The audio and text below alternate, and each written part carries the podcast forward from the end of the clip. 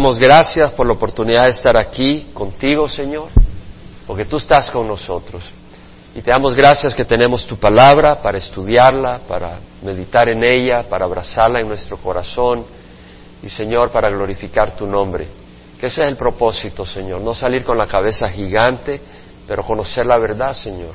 Y la verdad nos hace libres y la verdad nos transforma. Más que nada tu espíritu es el que nos va transformando. Padre, nosotros queremos cambiar, queremos ser transformados, pero no a la manera de los hombres, sino a la manera tuya. Tú sabes lo que necesitamos, tú sabes nuestra necesidad. Señor, bendice y te doy gracias por cada uno que ha venido a buscar de ti. Señor, satisface su necesidad en su corazón.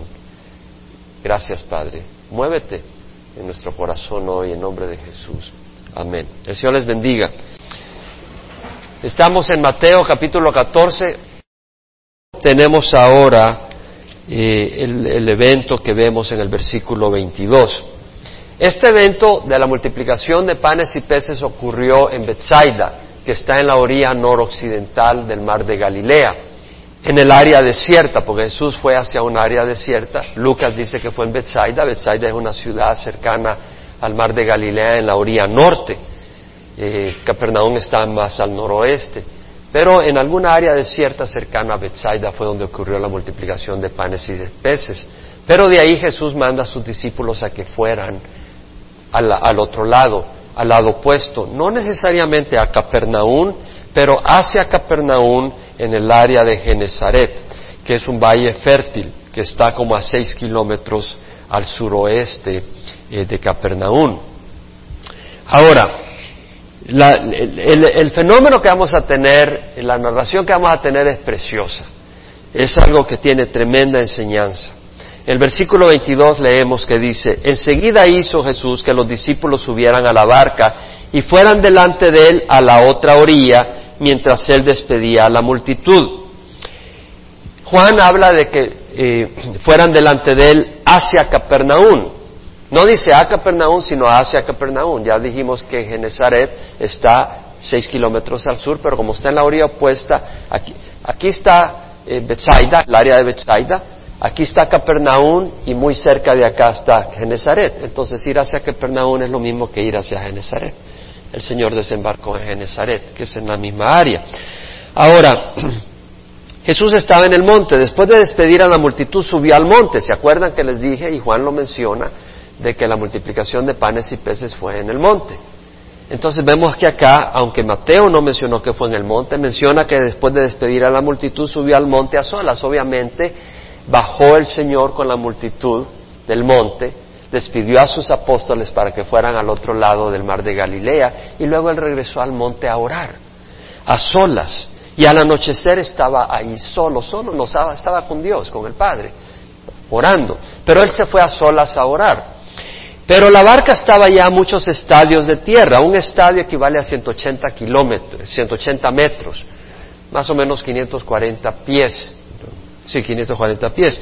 Eh, Juan nos dice que estaba como a 25 a 30 estadios, o sea, aproximadamente 5 kilómetros había avanzado, como unas 3 millas.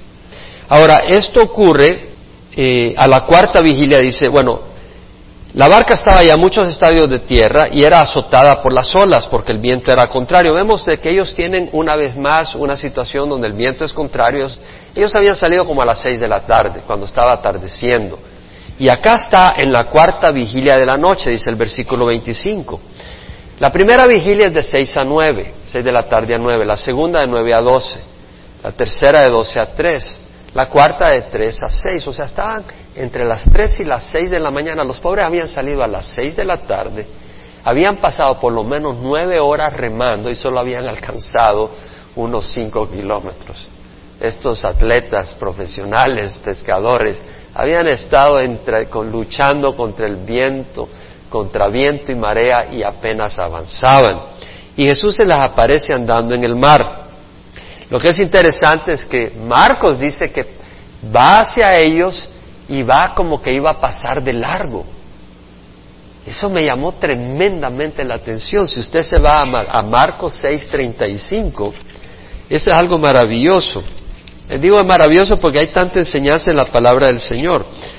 En Marcos eh, 6, perdón, 47. Bueno, voy a leer algunas cosas de Marcos. Marcos 6, 45 dice, enseguida hizo que sus discípulos subieran a la barca y fueran delante de él al otro lado a Bethsaida mientras él despedía a la multitud.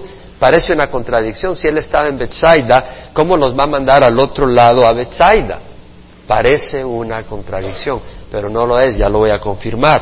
Porque el mismo, eh, el mismo Marcos en el versículo 53 dice llegaron a tierra en Genezaret. O sea, de que no llegaron a Bethsaida, si estaban en el área de Bethsaida.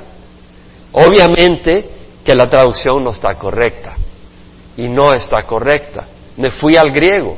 Para empezar entendí al estudiar los cuatro evangelios que no era que llegó al otro lado a Bethsaida, sino que llegó al otro lado que es Capernaum, o eh, Genezaret o el área cercana a Capernaum. Todos los evangelios coinciden en eso.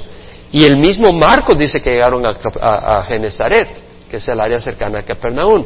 La única explicación es de que obviamente las palabras usadas aquí en el griego pueden tener otra interpretación y efectivamente. Personalmente llegué a la conclusión porque me di cuenta en el griego que puede decir al otro lado opuesto a Bethsaida. Y a esa conclusión yo llegué al estudiar el griego. Y luego me fui a varios comentaristas y habían tres comentaristas que decían lo mismo. Entonces vemos, ¿verdad?, que a veces el que es incrédulo dice, oh, hay una contradicción, pero porque no, porque ya piensa de que esto no es la palabra de Dios. Pero es la palabra de Dios y no hay ninguna contradicción en la palabra del Señor. Fueron al otro lado opuesto a Bethsaida que era Capernaum, hacia Capernaum, hacia la zona de Gadara, de Genezaret. Pero después dice, después de despedirse de ellos se fue al monte a orar. Al anochecer la barca estaba en medio del mar y él estaba solo en tierra, es decir, Jesús estaba en el monte, orando. Y al verlos remar, Jesús los ve desde el monte porque el viento les era contrario como a la cuarta vigilia de la noche, vemos, entre las seis y las nueve, las tres y seis de la mañana, fue hacia ellos andando sobre el mar y quería pasarles de largo. Esto no es un accidente. Aquí dice que el Señor iba a pasarles de largo. Imagínate, te estás ahogando, estás ahí luchando, estás ahí y el Señor va pasando por ahí. Y encima caminando por el mar. Oye, ahí empezaron a gritar ellos. Dice en Mateo 14, 26, dice, los discípulos viéndole andar sobre el mar se turbaron y decían, es un fantasma. Y de miedo se pusieron a gritar. Imagínate estos pescadores fornidos, ¡ay! Y empezaron a llorar y a, asustados. Pero enseguida Jesús les habló diciendo, tened ánimo, soy yo, no temáis. Respondiéndole Pedro dice, Señor, si eres tú, mándame que vaya a ti sobre las aguas. Y él dijo, ven. Y descendiendo Pedro de la barca, caminó sobre las aguas y fue hacia Jesús. Pero viendo la fuerza del viento, tuvo miedo, le empezaron a temblar las rodillas. Y empezando a hundirse, gritó diciendo, Señor, sálvame. Y al instante Jesús, extendiendo la mano, lo sostuvo y le dijo, hombre de poca fe, ¿por qué dudaste? Cuando ellos subieron a la barca, el viento se calmó. Entonces los que estaban en la barca le adoraron diciendo, en verdad eres hijo de Dios. Terminada la travesía, bajaron a tierra en Genezaret. Y cuando los hombres de aquel lugar reconocieron a Jesús, enviaron a decirlo por toda aquella comarca de alrededor y le trajeron todos los que tenían algún mal. Y le rogaban que les dejaran tocar siquiera el borde de su manto y todos los que lo tocaban quedaban curados. Antes de empezar a hacer varios comentarios y observaciones sobre esto, quiero mencionar también Marcos 6, 51 al 52, donde dice que Jesús subió con ellos a la barca el viento se calmó y ellos estaban asombrados en gran manera, porque no habían entendido lo de los panes, sino que su mente estaba embotada. Ellos sabían que lo de los panes había sido un milagro. Si usted se va a Juan 6, versículo 14, dice que la gente, al ver la señal que Jesús había hecho, es decir, de la multiplicación de panes y peces, decía verdaderamente este es el profeta que había de venir al mundo. La multitud se dio cuenta que Jesús había hecho un milagro con la multiplicación de panes y peces, con mucha mayor razón los discípulos y los apóstoles que sabían que solo tenían cinco panes y dos peces y con eso alimentó a todo mundo. ¿Qué quiere decir cuando dice Marcos estaban asombrados en gran manera porque no habían entendido lo de los panes, sino que su mente está embotada? Vamos a hacer varias observaciones. Amén. Primero, tenga ahí Mateo 15, 14, 22 al 36. Primero, vea esto, versículo 23. Después de despedir a la multitud, Jesús subió al monte a solas para orar. Y al anochecer estaba ahí solo. Nuestro Señor Jesús era un hombre de oración. Él quería estar a solas con el Padre, a solas con el Padre. Aquí venimos como congregación, pero nosotros necesitamos estar a solas con Dios. Aquí somos alimentados, aquí alabamos al Señor, pero nosotros necesitamos estar a solas con Dios. Necesitamos ese tiempo con Dios. No lo digo esto como una obligación, dije necesitamos. Jesús necesitaba estar a solas con, Dios, con el Padre. Tengo varias razones por qué. Uno, porque necesitamos tener comunión con Él, porque Él lo desea y nuestro espíritu también. Es como la persona que eh, tiene hambre y quiere comer. Hay que hacer un trabajito, ¿verdad? Hay que agarrar los tomatitos, cortarlos, agarrar la cebolla, picarla, agarrar el pollito, desmenuzar algunas cosas, poner, hacer algunas cosas, ¿verdad? Pero sabes con gozo de que vas a comer algo sabroso. Si más o menos le haces a la cocina, si no, quién sabe. Pero eh, tú sabes que vas a ver algo bueno y que vas a comer. Lo mismo, cuando estás, cuando tú sabes que Dios va a estar ahí, no con la mente embotada, pero tienes que saber en tu corazón que si tú buscas a Dios, Él va a estar ahí. Él se deja buscar por los que, se, deja encontrar por los que le buscan. Y tú vas y buscas a Dios, no porque sea perdido, sino que tú vas a un lugar y, a, un lugar de tu casa donde no haya mucha buruca. Tal vez en la noche, en algún momento, donde pueda haber un poco de paz y tú puedas llorar sin que te esté, bueno, ¿y por qué estás llorando? ¿No? ¿Qué te pasó hoy? déjame en paz, quiero estar con... Busca un lugar donde no te esté molestando nadie, una hora donde puedas tener privacidad con Dios y puedas orar con Dios o cantarle, donde nadie te dice, te, está queriendo impresionarme, por eso está cantando. No, que puedas cantar de corazón a Dios, aunque tal vez no, mucha, no muy alto para que no te despiertes a todo el mundo. Pero estar a solas con Dios, Dios desea eso de nosotros y nosotros lo deseamos en el Espíritu. Y tú tratas de llenarlo de otra manera, vas a tener ese vacío. El Espíritu tiene mucha necesidad de tener esa comunión con Dios. En Colosenses dice la palabra del Señor que Jesús es la imagen del Dios invisible, el primogénito de toda la creación, porque en Él fueron creados todas las cosas, tanto en los cielos como en la tierra, visibles e invisibles, ya sean tronos, dominios, poderes, autoridades, todo ha sido creado por Él y para Él. Así como la novia es para el novio y el novio para la novia, nosotros hemos sido creados para el Señor. Y necesitamos esa, nuestro espíritu lo necesita. El Señor nos ama. Juan 14, 1, 3 dice, no se turbe vuestro corazón, crees en Dios, creed también en mí. En la casa de mi Padre hay muchas moradas, si no fuera así os lo hubiera dicho, porque me voy a preparar un lugar para, el para vosotros, a la casa del Padre. Y si me voy y preparo un lugar, vendré otra vez y os tomaré conmigo para que donde yo esté, ustedes estén también. El Señor quiere que estemos con Él. En, el Evangelio de San Juan leemos que el Señor dice, ya no os llamo siervos, porque un siervo no sabe lo que va a hacer su Señor, pero yo os llamo amigos porque os he dado todo lo que el Padre me ha dicho.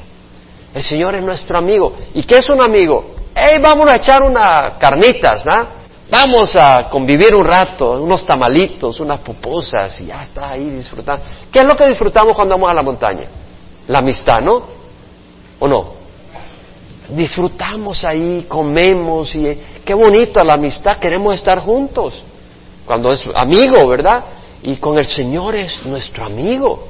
Entonces necesitamos esa comunión y Jesús necesitaba esa comunión con el Padre. Él ha estado con el Padre desde la eternidad y quería estar en comunión con el Padre.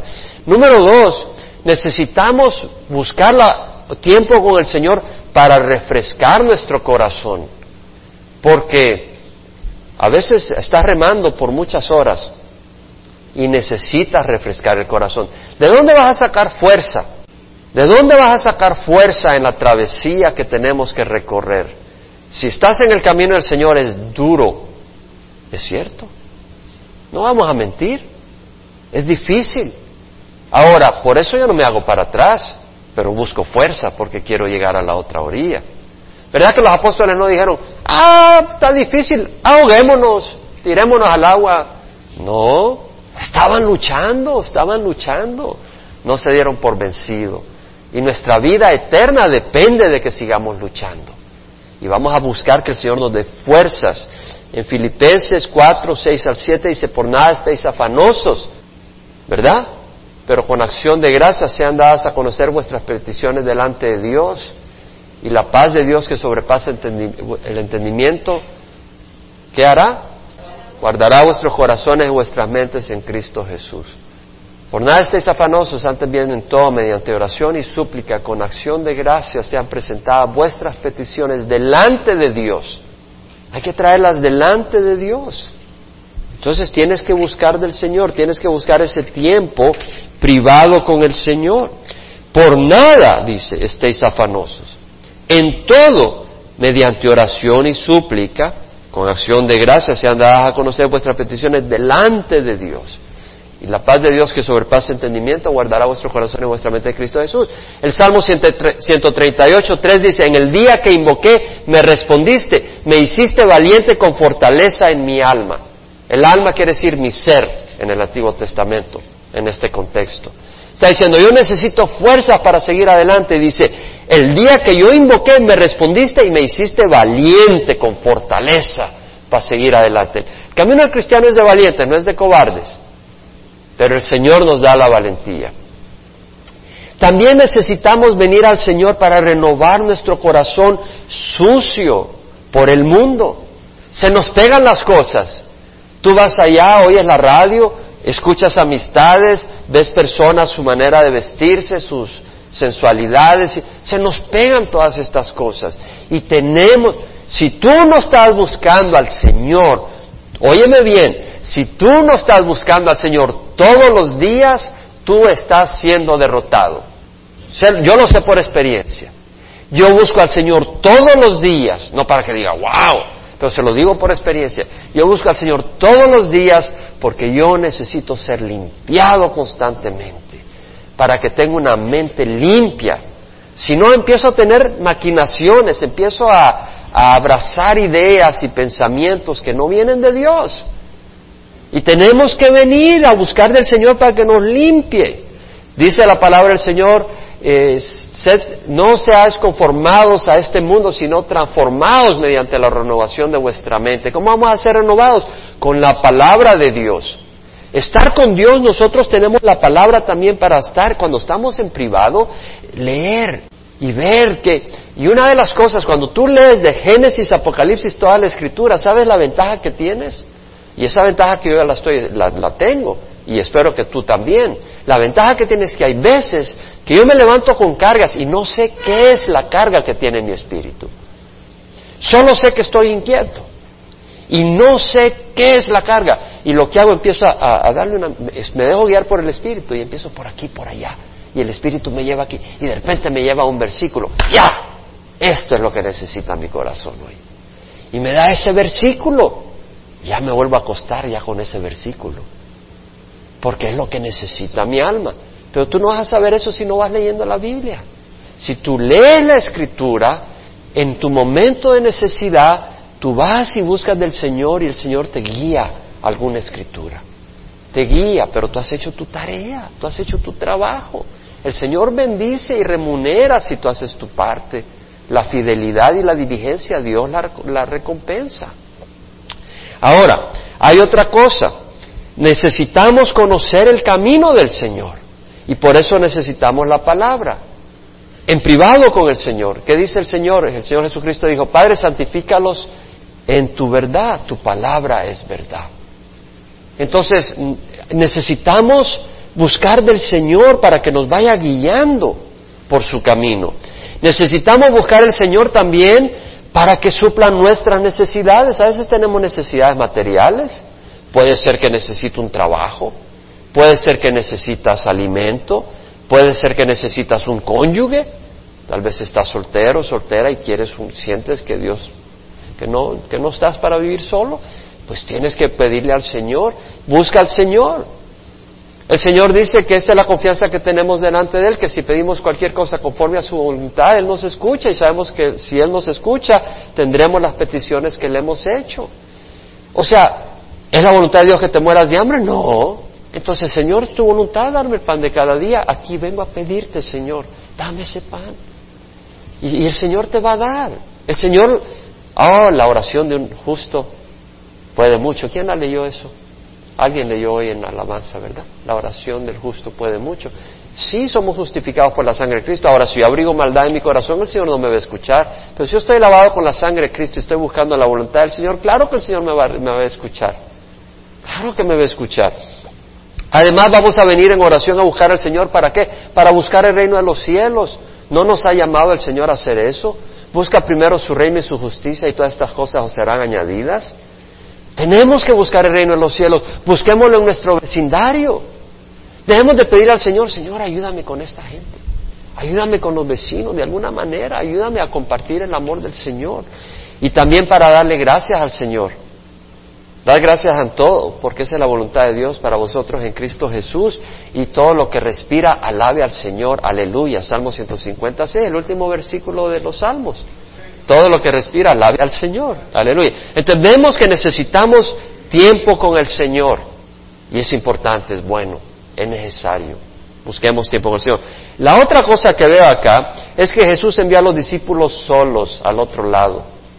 ¿Verdad que los envió solos? Él no fue con ellos. A Él los envió solos.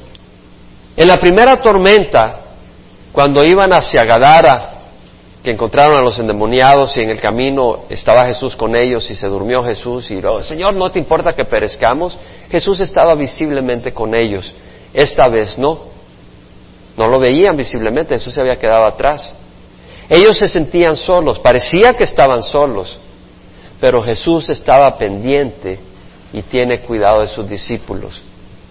Como leímos en Marcos, al verlos remar fatigados fue hacia ellos en ese tiempo Jesús se había limitado físicamente, Jesús no estaba en todas partes. Jesús estaba aquí o estaba allá. ¿Sí me explico? Estaba limitado, pero Jesús es Dios y ahora Jesús está en todas partes. Pero se había limitado cuando estuvo en la tierra, en un lugar físico. Por eso dijo, es necesario que yo me vaya y enviaría al Espíritu Santo también. Pero bueno, Jesús antes de irse dijo, he aquí yo estoy con vosotros todos los días hasta el fin del mundo. El Señor nos hace entender que ahora Él está en todas partes con nosotros. Él está con todos los cristianos. No está limitado físicamente. Y Él tiene cuidado de nosotros. Si usted va al libro de Efesios, capítulo 1, versículo 18, dice, mi oración, dice Pablo, es que los ojos de vuestro corazón sean iluminados para que sepáis cuál es la esperanza de su llamamiento. Nuestro llamamiento tiene una esperanza grande cuáles son las riquezas de la gloria de su herencia en los santos y cuál es la extraordinaria grandeza de su poder para con nosotros los que creemos. Dios tiene un gran poder y lo quiere ejercer para nosotros los que creemos conforme a la eficacia de la fuerza de su poder. Es decir, es un poder, no es un poder destructivo, es un poder eficaz. Es un poder que va a lograr hacer algo el cual obró en Cristo cuando lo resucitó entre los muertos. Ese poder resucitó a Cristo de la muerte y ese poder está a la disposición nuestra para darnos victoria cada día. Y Jesús está pendiente de nosotros. En Efesios 4, versículos 7 al 10, dice, bueno, habla de que Jesús descendió y luego ascendió a lo alto y llevó cautiva una hueste de cautivos y dio dones a los hombres. Es decir, cuando Jesús murió, Él fue al Hades, bajó al Hades. Y luego Él sacó a los que estaban en el Hades, que todavía no podían ir al cielo porque Jesús no había muerto por ellos, y luego los llevó al cielo, fueron con Jesús. Y, y dio dones a los hombres, es decir, dio los dones espirituales por el poder del Espíritu en Pentecostés. Y esta expresión ascendió, ¿qué significa? Sino que él también había descendido a las profundidades de la tierra. Vemos de que el Hades está en lo profundo de la tierra. El que descendió es también el mismo que ascendió mucho más arriba de todos los cielos para poder llenarlo todo. ¿Qué quiere decir? Que Jesús ascendió al lugar a donde estaba, a la derecha del Padre. Acuérdense que Jesús, siendo igual a Dios, no consideró el ser igual a Dios algo que aferrarse, sino que se vació y tomó forma de siervo y se hizo semejante a los hombres y se hizo obediente hasta la muerte, muerte en cruz. ¿Por qué? Para pagar por nuestros pecados. Pero Él luego, después de todo esto, subió de nuevo, resucitó y subió a la derecha del Padre en la posición de autoridad y de gloria que tenía como Dios y lo llena todo. En Colosenses 1.17 dice que Él sostiene todas las cosas. Bueno, en Hebreos 1.3 dice que, vamos a, ir, vamos a ir en orden, Colosenses 1.17 dice que en Él todas las cosas permanecen. Todas las cosas permanecen en el Señor, es decir, el Señor Jesucristo es el que sostiene todas las cosas, es lo que dice Hebreos 1.3 y todas las cosas permanecen por la palabra, Él sostiene todas las cosas por la palabra de su poder. Es decir, todas las cosas están en control de las manos del Señor. Hebreos 1.3. Todas las cosas, por, sostiene todas las cosas por la palabra de su poder. En Hechos 17, 27 al 28, Pablo, en Grecia, en Atenas, dice de que nos movemos en Dios, en Él nos movemos, vivimos y existimos. Es decir, Dios está en todas partes. Y Jesucristo está en todas partes, porque Él subió hasta los cielos de los cielos para llenarlo todo. Y ahora, ¿quién puede estar en todas partes? Solo Dios. Entonces vemos acá el origen divino de Jesucristo, porque un ángel no puede llenarlo todo, una criatura no puede llenarlo todo, y Jesús lo llena todo, quiere decir que Él es Dios. Y por eso le oramos a Jesús, a nadie más, porque si tú le oras a María, a Juana, a Pedro o a Papa Juan Pablo II, Él no está en todas partes. Solo Dios nos puede oír en todas partes y el único que nos oye es Dios y Jesús nos oye porque Él está en todas partes. Él mismo es la cabeza, Él puede dirigirnos. ¿Qué dice Primera de Corintios? Eh, la cabeza del hombre es Cristo. ¿Cómo nos va a dirigir Cristo si no está donde nosotros estamos? Él está en todas partes. Él nos puede dar dirección y guía y consuelo. Entonces vemos la importancia. Ahora en 2 Timoteo 4, 16 al 18, Pablo cuenta cómo él quedó solo. Y dice, en mi primera defensa nadie estuvo a mi lado, sino que todos me abandonaron, que no se les tenga en cuenta, pero el Señor estuvo conmigo y me fortaleció a fin de que por mí se cumpliera cabalmente la proclamación del Evangelio y que todos los gentiles oyeran y fui librado de la boca del león y el Señor me librará de toda obra mala y me traerá a salvo a su reino celestial, a Él sea la gloria por los siglos de los siglos, amén. ¿Qué está diciendo Pablo? Todos me abandonaron, pero el Señor estuvo a mi lado y me fortaleció. ¿Qué quiere decir? Jesús está con nosotros. Es importante. Los discípulos en la crisis no reconocieron a Jesús, se pusieron a gritar de pánico. ¿Cierto o no? ¿Qué dice Mateo 14? que se pusieron a gritar, de miedo se pusieron a gritar, estaban asustados, no reconocieron a Jesús.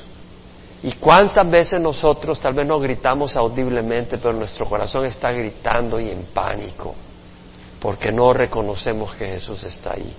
Amigo, Jesús está contigo. Y si te lo reconoces, no te vas a poner a gritar de pánico. Nunca temamos obedecer a Dios. El Señor los mandó al otro lado y vino la tormenta y, no era culpa de ellos. Y estaban ahí remando, estaban haciendo lo que tenían que hacer, que iban a hacer tirarse al agua. Tenían que remar y estaban en la lucha. El Señor los había mandado a esa lucha. Pero si el Señor los había mandado, aunque estuvieran solos, es preferible estar solos en la voluntad de Dios que estar con toda la camarada de amigos tuyos fuera de la voluntad de Dios. Porque cuando estás en la voluntad de Dios nunca vas a estar solo. Dios va a estar contigo. Tú tienes que escoger si el Señor o el mundo. El mundo tal vez no te deje solo, pero el mundo no puede hacer nada por tu vida, solo destruirla realmente. El pecado te va a destruir. Jesús es todo lo que necesitas si te toca estar solo. Jesús te va a sostener. Tercer punto que quiero mencionar. Los discípulos en la tormenta estaban como estaba mencionando, primero que no estaban solos, o segundo punto, primero aquí hay que orar, segundo que no estaban solos, y tercero, que ellos estaban en la tormenta por obedecer al Señor. Esto es lo que quiero recomendarte, aconsejarte.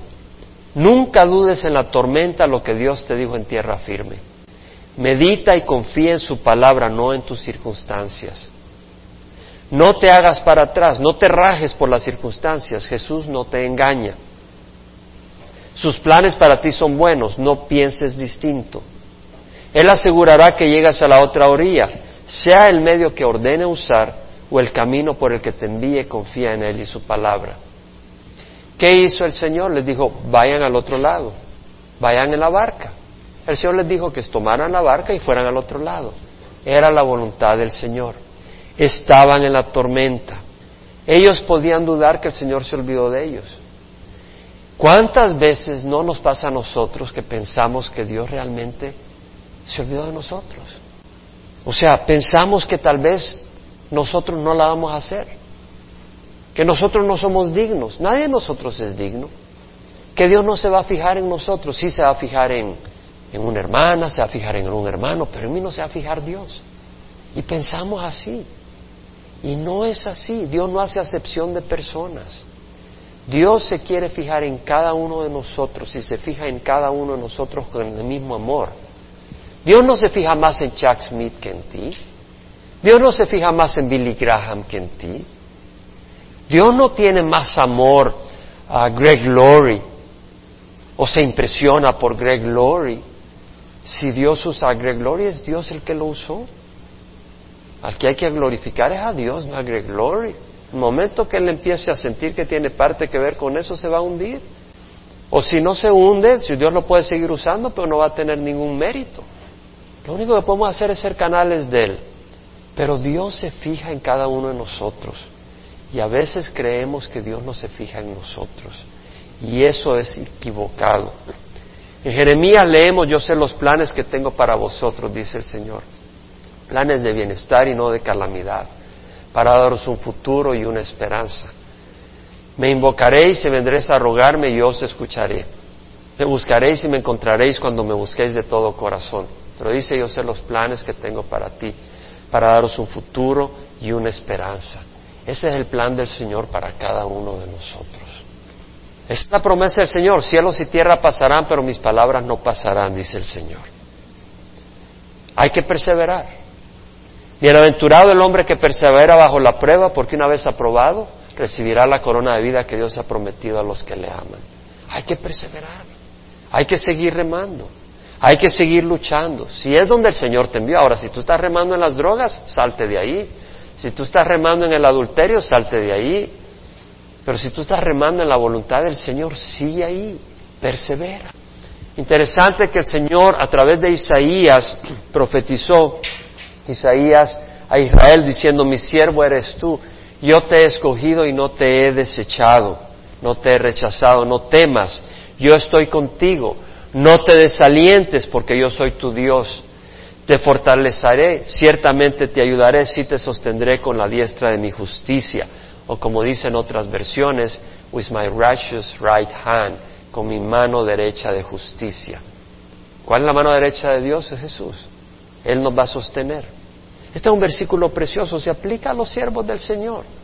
Mi siervo eres tú, yo te he escogido, no te he rechazado.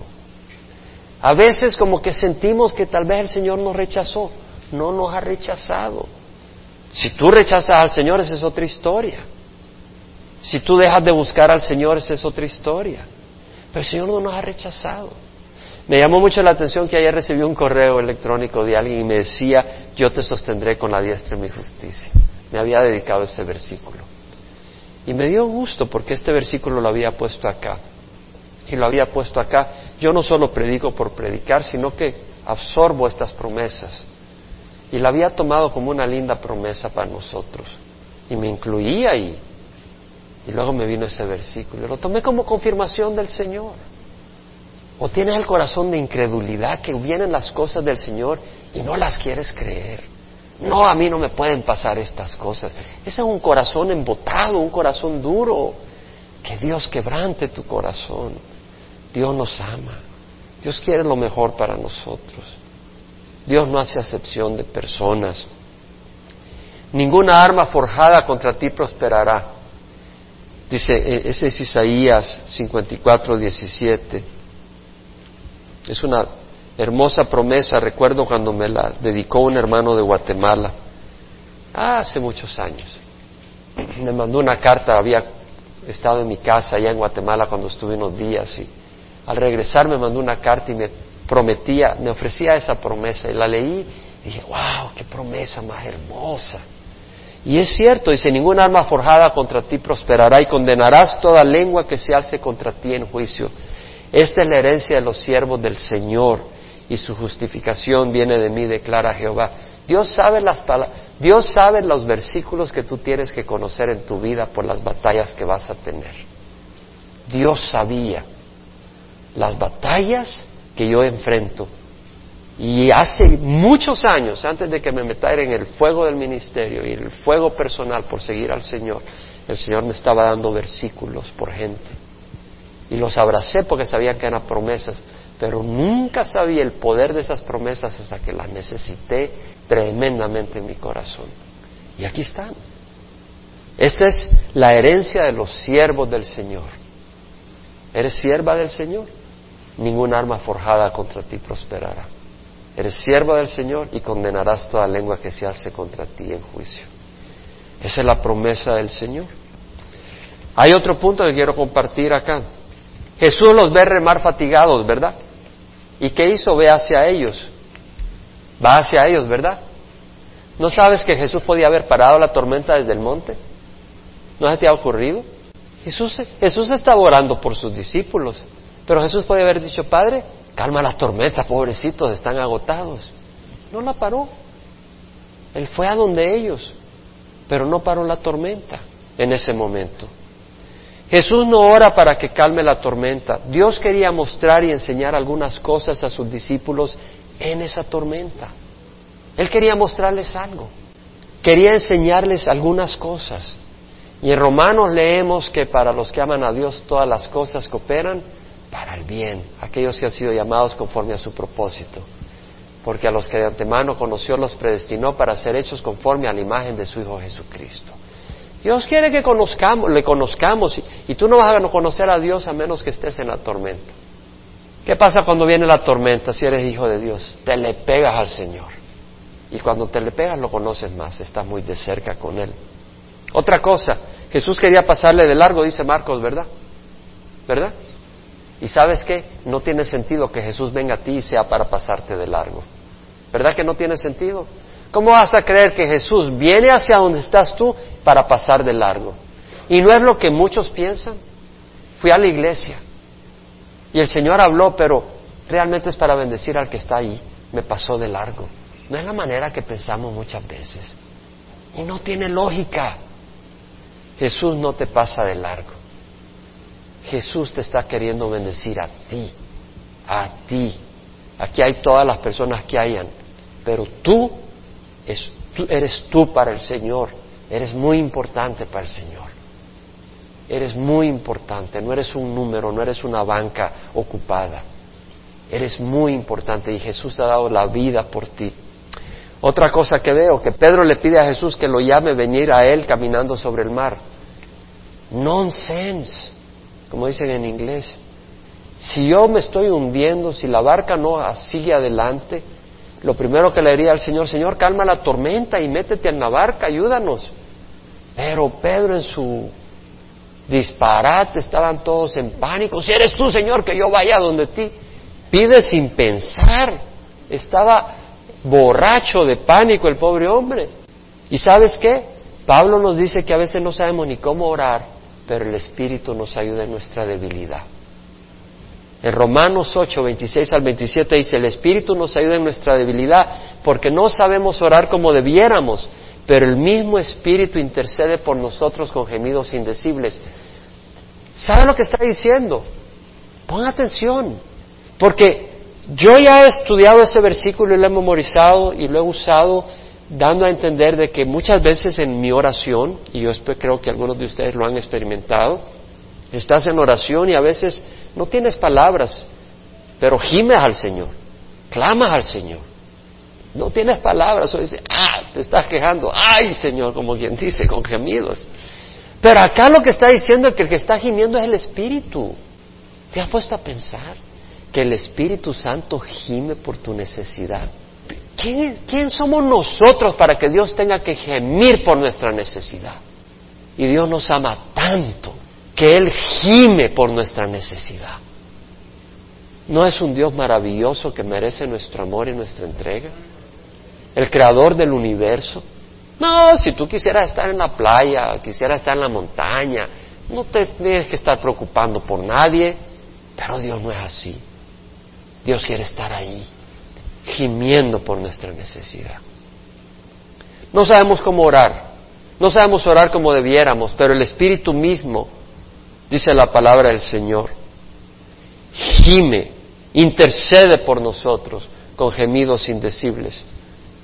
Tenemos a alguien que está gimiendo por nosotros, hermanos. Cobremos ánimo. Pedro al poner los ojos en el mar, en el viento y en sí mismo se empezó a hundir. ¿Verdad que a veces nosotros, Señor, ¿cómo no? Yo quiero experimentar tu poder y nos metemos en camisa de once varas. En la que me metí por seguir al Señor. No te preocupes, clama al Señor que Él te va a sacar de esa. Si tú lo hiciste por servir al Señor, el Señor no te va a hundir. Si tú dices, yo voy a ser valiente, yo voy a servir al Señor, me voy a ir a China. Y vas ahí con la camiseta, capitalistas por Cristo. No, no vas a usar eso, pues no somos capitalistas, somos cristianos. Pero lo que quiero decir es que si te metes en camisa de once varas por seguir al Señor, ni sabes lo que te has metido y de repente te metiste en cosa difícil por seguir al Señor, clama al Señor. Pedro lo hizo. Pedro no huyó, sino que quiso ir donde el Señor, pero Quiso experimentar las cosas del Señor. ¿y ahora en qué me meto? Pero el Señor lo sacó. Y luego vemos de que el Señor es hijo de Dios. Ahora, los testigos de Jehová dicen que Jesús es el hijo de Dios, pero es una distinta palabra, porque para ellos hijo de Dios es alguien que fue creado por Dios, un ángel. Pero hijo de Dios es distinto, es alguien que merece ser adorado porque es el Dios de la eternidad, la segunda persona. Y eso lo vemos claramente. Ese Hijo de Dios en el sentido de que es Dios que se encarnó y que la segunda persona, el Verbo encarnado, es Hijo de Dios, pero no porque haya sido creado o haya nacido. Jesús existía antes, Él se encarnó en la Virgen María y tomó un cuerpo humano, pero no dejó de ser Dios y volvió a su posición gloriosa de Dios. Es interesante que los apóstoles estaban asombrados en gran manera, dice Marcos, porque no habían entendido lo de los panos, lo de los panes, sino que su mente estaba embotada. ¿Qué quiere decir que no habían entendido lo de los panes? Sí sabían que era un milagro. ¿Saben lo que no habían entendido? Que el Jesús que había parado la tormenta cuando iban camino a Gadara, que el Jesús que había multiplicado los panes y los peces, realmente era el Hijo de Dios. Realmente Él tenía poder y compasión por ellos y no los iba a abandonar. Si ellos lo hubieran entendido, hubieran tenido paz en su corazón. A veces nosotros, el Señor nos saca de una crisis y nos metemos en otra, pero nuestra mente está embotada. No entendemos que el mismo Dios que nos sacó de una crisis nos va a sacar de la otra. No entendemos que el mismo Dios que tuvo compasión de nosotros en una crisis tiene compasión de nosotros ahora. Nuestra mente está embotada. No entendemos. Eh, eh, otra manera de verlo es, no, nuestro corazón está endurecido para entender que Jesús nos ama. No, no tenemos un corazón duro en cierta manera, hermanos. Yo a veces, yo sí lo tengo. A veces es como que no creo. Dios nos ama. Dios tiene un plan, Dios tiene perdón para nosotros, Dios tiene un vestido, una, una ropa limpia para nosotros, nos cubre con su sangre y tiene el perdón para nuestras vidas. En primera de Pedro 5, 6 al 7 dice, humillados bajo la poderosa mano de Dios para que los exalte a su debido tiempo, echando toda vuestra ansiedad sobre Él, porque Él tiene cuidado de vosotros. Jesús tiene cuidado de nosotros.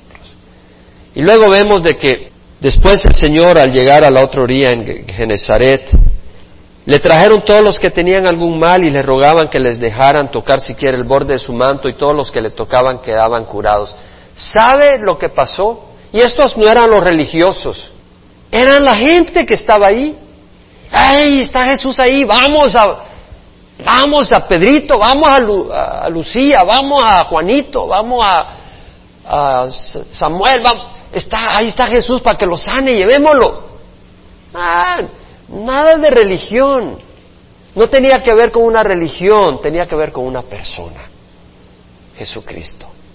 Y aquellos que venían a Jesús, y realmente al tocarlo es Jesús el que te está tocando, aquel que venía a Jesús y era tocado por Jesús, era sanado.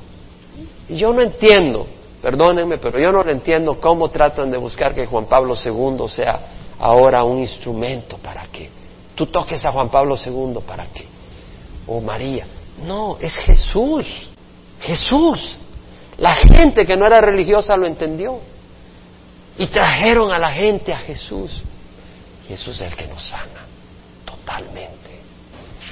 Padre, te damos gracias porque tú eres la razón por la que vivimos y porque tú nos sanas y tú nos tocas y porque tú nos amas. Y hoy aceptamos tu sanidad y tu amor. Y ahí donde tú estás, dile al Señor, yo acepto en tu corazón, di, yo acepto que tú me amas. Yo acepto que no vas a pasar de largo, que no vas a pasar de paso. Yo acepto hoy, Señor, que yo soy especial para ti. Yo acepto, Señor, que es verdad. No voy a tener mi corazón duro, embotado. Voy a reconocerlo porque es la verdad. Y tú conoces mi necesidad, Padre. Señor, mira mi necesidad y suple de acuerdo a tu misericordia. Si alguno no ha recibido a Cristo, que hoy te digan, Señor, entra a mi corazón. Quiero que entres y me bendigas. Si alguno se ha sentido desconsolado, desanimado en la tormenta, Señor, fortaléceles. Que clamen a ti, clama tú ahí al Señor. Él te va a fortalecer. El Señor está contigo.